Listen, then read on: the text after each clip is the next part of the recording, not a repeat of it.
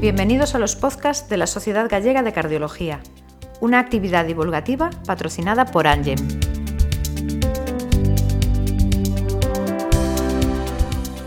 Buenas tardes a todos. En este podcast vamos a conversar sobre la utilidad de las redes sociales en medicina y más concretamente en cardiología. Para ello, la Sociedad Gallega de Cardiología ha querido invitar a Rafa Vidal. Rafa es cardiólogo del Complejo Hospitalario Universitario de Coruña, con reconocida experiencia tanto en la divulgación como un apasionado de las posibilidades que permite el mundo virtual. Rafa además es editor asociado de la revista Jack Case Report editor del European Health Journal of Digital Health y consultor de TIC de la Sociedad Española de Cardiología, además de pertenecer a la Junta Directiva de la SOGACAR. Buenas tardes, Rafa. Gracias por aceptar esta invitación. Para empezar, ¿qué puedes decirnos sobre las redes sociales en el campo de la cardiología? Bueno, es algo que al principio yo creo que los cardiólogos estábamos un poco alejados, ¿no? Pero realmente, pues bueno, claro, todas las redes sociales la gente al principio pensaba, yo creo, un poco en Facebook, ¿no? Pero bueno, va mucho más allá, ¿no? Y de hecho yo creo que los cardiólogos pues nos hemos metido mucho en redes sociales, sobre todo con Twitter, sería un poco la, que ha cambiado un poco la, perspectiva, aunque otra red social pues es el propio LinkedIn o YouTube también lo puedes considerar una, una red social, ¿no? Pero al final realmente son espacios donde se puede compartir e interactuar con compañeros, ¿no? Yo creo que esa es la clave. Bueno, además de las evidentes ventajas para la divulgación de la información, también debemos tener en cuenta algunos inconvenientes, ¿no es así? Bueno, a ver, yo creo que las principales ventajas pues, son estas de que hablamos, ¿no? De interacción, de inmediatez y de acceso a la información muy, muy fácil, ¿no?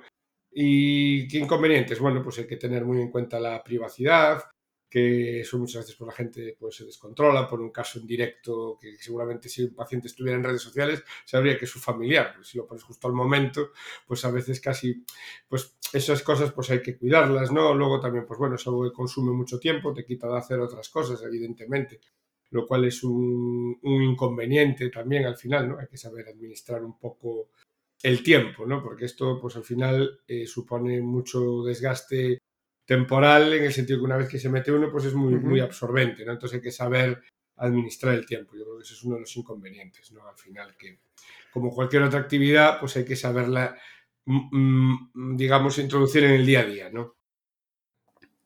Y respecto a la utilidad concreta para nosotros, ¿cuál crees que es el valor de las redes sociales para los médicos? Bueno, yo creo que uno de los valores principales, y yo creo que por eso la gente cada vez está más convencida de estar ahí, yo creo que primero de todo, eh, la forma de entrar en esto es como una forma de informarse, ¿no? Yo creo que todo el mundo entra en las redes sociales un poco por curiosidad, ¿no? Siempre una primera fase, ¿no? Pero yo creo que el valor principal es para, primero de todo, para informarse. No es como si estuvieras suscrito a una agencia de noticias y tú escoges quién quieres que te informe, ¿no? Entonces yo creo que ahí un poco es la clave, ¿no? Que tú selecciones bien a quién seguir y luego, pues eh, ahí es donde empiezas a, a, sacarle valor. Y yo, la segunda etapa de esto, ¿no? Pues realmente sería cuando tú, pues también quieres proporcionar eh, información al resto de la comunidad, ¿no? Entonces, claro, cada cual pues tiene sus habilidades o qué aportar, ¿no? Y cada uno tiene que buscar eh, su, hueco, ¿no? Pues hay gente que se dedica a compartir casos de imagen, hay gente que comparte pues, temas de hemodinámico, gente que comparte pues, cómo organizamos un servicio en insuficiencia cardíaca o comparte los últimos ensayos clínicos. Bueno, yo creo que mucha gente pues, va buscando un poco su lugar y buscar qué, comunicar, ¿no? Que esa sería la segunda fase. Pero bueno, yo creo que la primera, indudable, es una fuente de información valiosísima. Bueno, además, algunas publicaciones de estas redes sociales llegan a tener impacto, ¿no es así? Sí, sí, yo creo que ese es un tema muy importante, ¿no? Que se está viendo en los últimos años. De hecho, hay publicaciones sobre este tema. Yo he participado con un compañero de, Portugal, que es el que lleva la, cuenta de las revistas del European Heart Journal, ¿no? Que estudió un poco eso, ¿no? Que realmente las revistas han intentado, pues, no solo es promocionarse a través de un newsletter que te llega por el mail, ¿no? Sino que realmente promocionar lo que estás publicando en redes sociales se ha visto que tiene un impacto. De hecho, bueno, hicimos un análisis preliminar en su momento de muy poquito seguimiento, solo seis meses de, que se publicaba y tal, pues eso ya impactaba algo en el nivel de presencia en citas de, ese artículo, ¿no?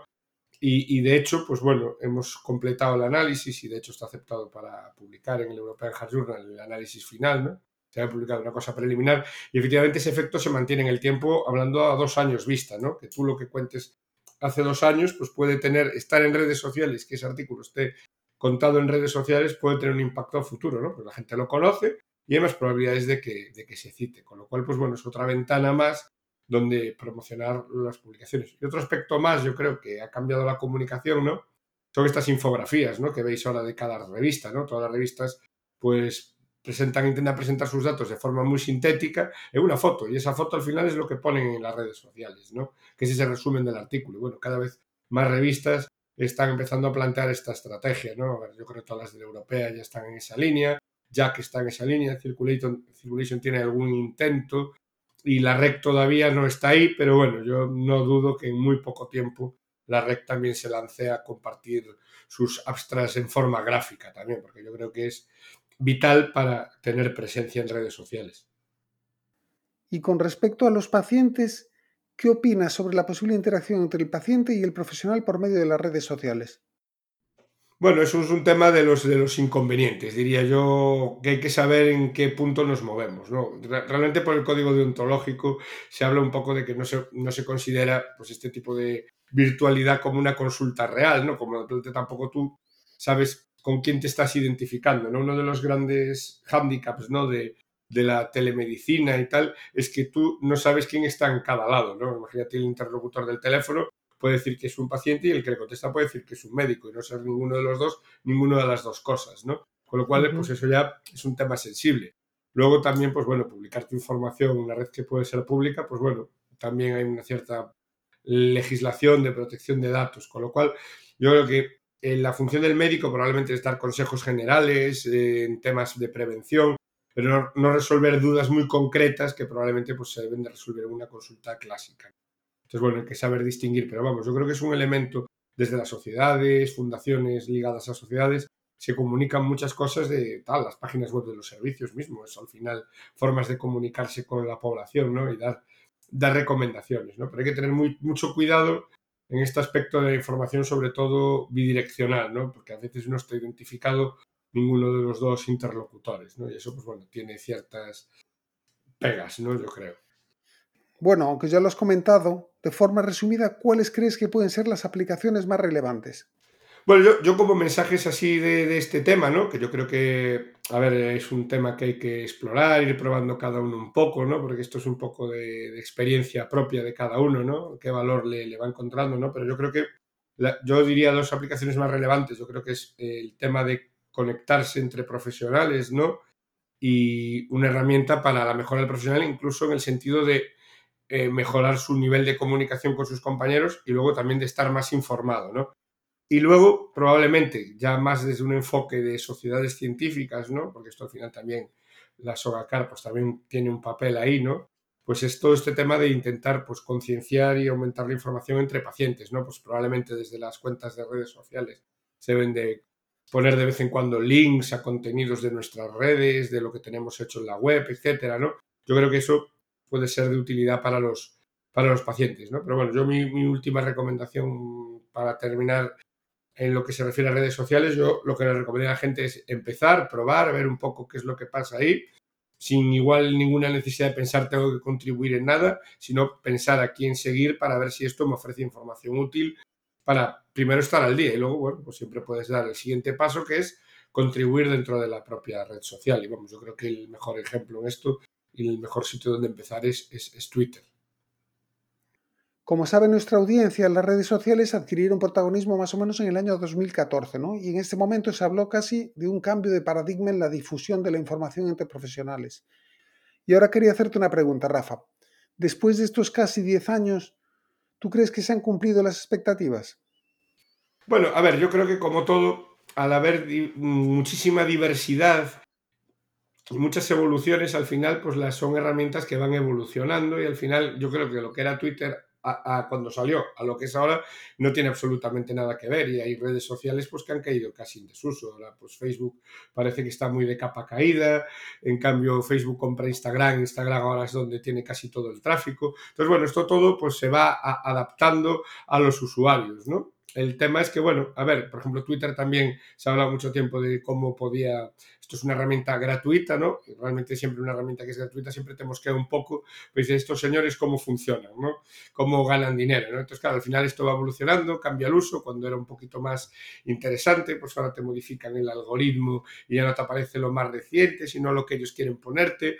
Entonces, bueno, claro, ese tipo de cambios a veces también hacen que lo que tú creías que era una herramienta más o menos fija en el tiempo, a la cual te acostumbras, pues dejas de acostumbrarte, ¿no? Porque te la van cambiando cada, a cada poco, ¿no? Yo creo que a veces estas, este tipo de cosas, eh, digamos, mueren con el éxito, ¿no? En el sentido de que se quiere abarcar tanto que se pierde su valor. Ahora tú en Twitter, pues puedes tener comunidades que también se basan en sonido. Hubo un intento de tener, pues, mucha cosa audiovisual con Periscope. Entonces, han ido evolucionando. Entonces, yo creo que, bueno, la expectativa inicial probablemente ha ido cambiando porque se han ido adaptando. Yo creo que, a ver, quedan cosas que son útiles y yo creo que, vamos, básicamente es el tema de eh, información que tú seleccionas que quieres recibir. El problema es que por el medio te van bombardeando de otras cosas, seguramente con fines al final también comerciales, porque empieza a haber más contenidos promocionados. Entonces, pierde un poquito, digamos, la, el romanticismo con el que había empezado, ¿no? Y eso yo creo que ha pasado en todas las plataformas, porque al final todas economizan, todas meten eh, anuncios, entonces, bueno, pues va, va cambiando el espíritu, ¿no? En todo caso, con lo que nos comentas, parece que no hay alternativa a Twitter en la actualidad, ¿no? No, así en estos momentos yo diría, yo diría que no. Parece que para un poco lo que es difusión de conocimiento, ha quedado como la más abierta, es la más pública. Eh, Facebook se complicó muchísimo al final porque tampoco no te sale exactamente lo que tú crees que sale lo que te pone el algoritmo. Entonces, claro, en Twitter por ahora no ha pasado eso. En el momento en que empiecen a aparecerse a Facebook, quizás también pues quedaremos en una red interesante, probablemente, porque al final no sale nada de lo que tú sigues y no te salen otras cosas, digo, pues para qué me meto, ¿no?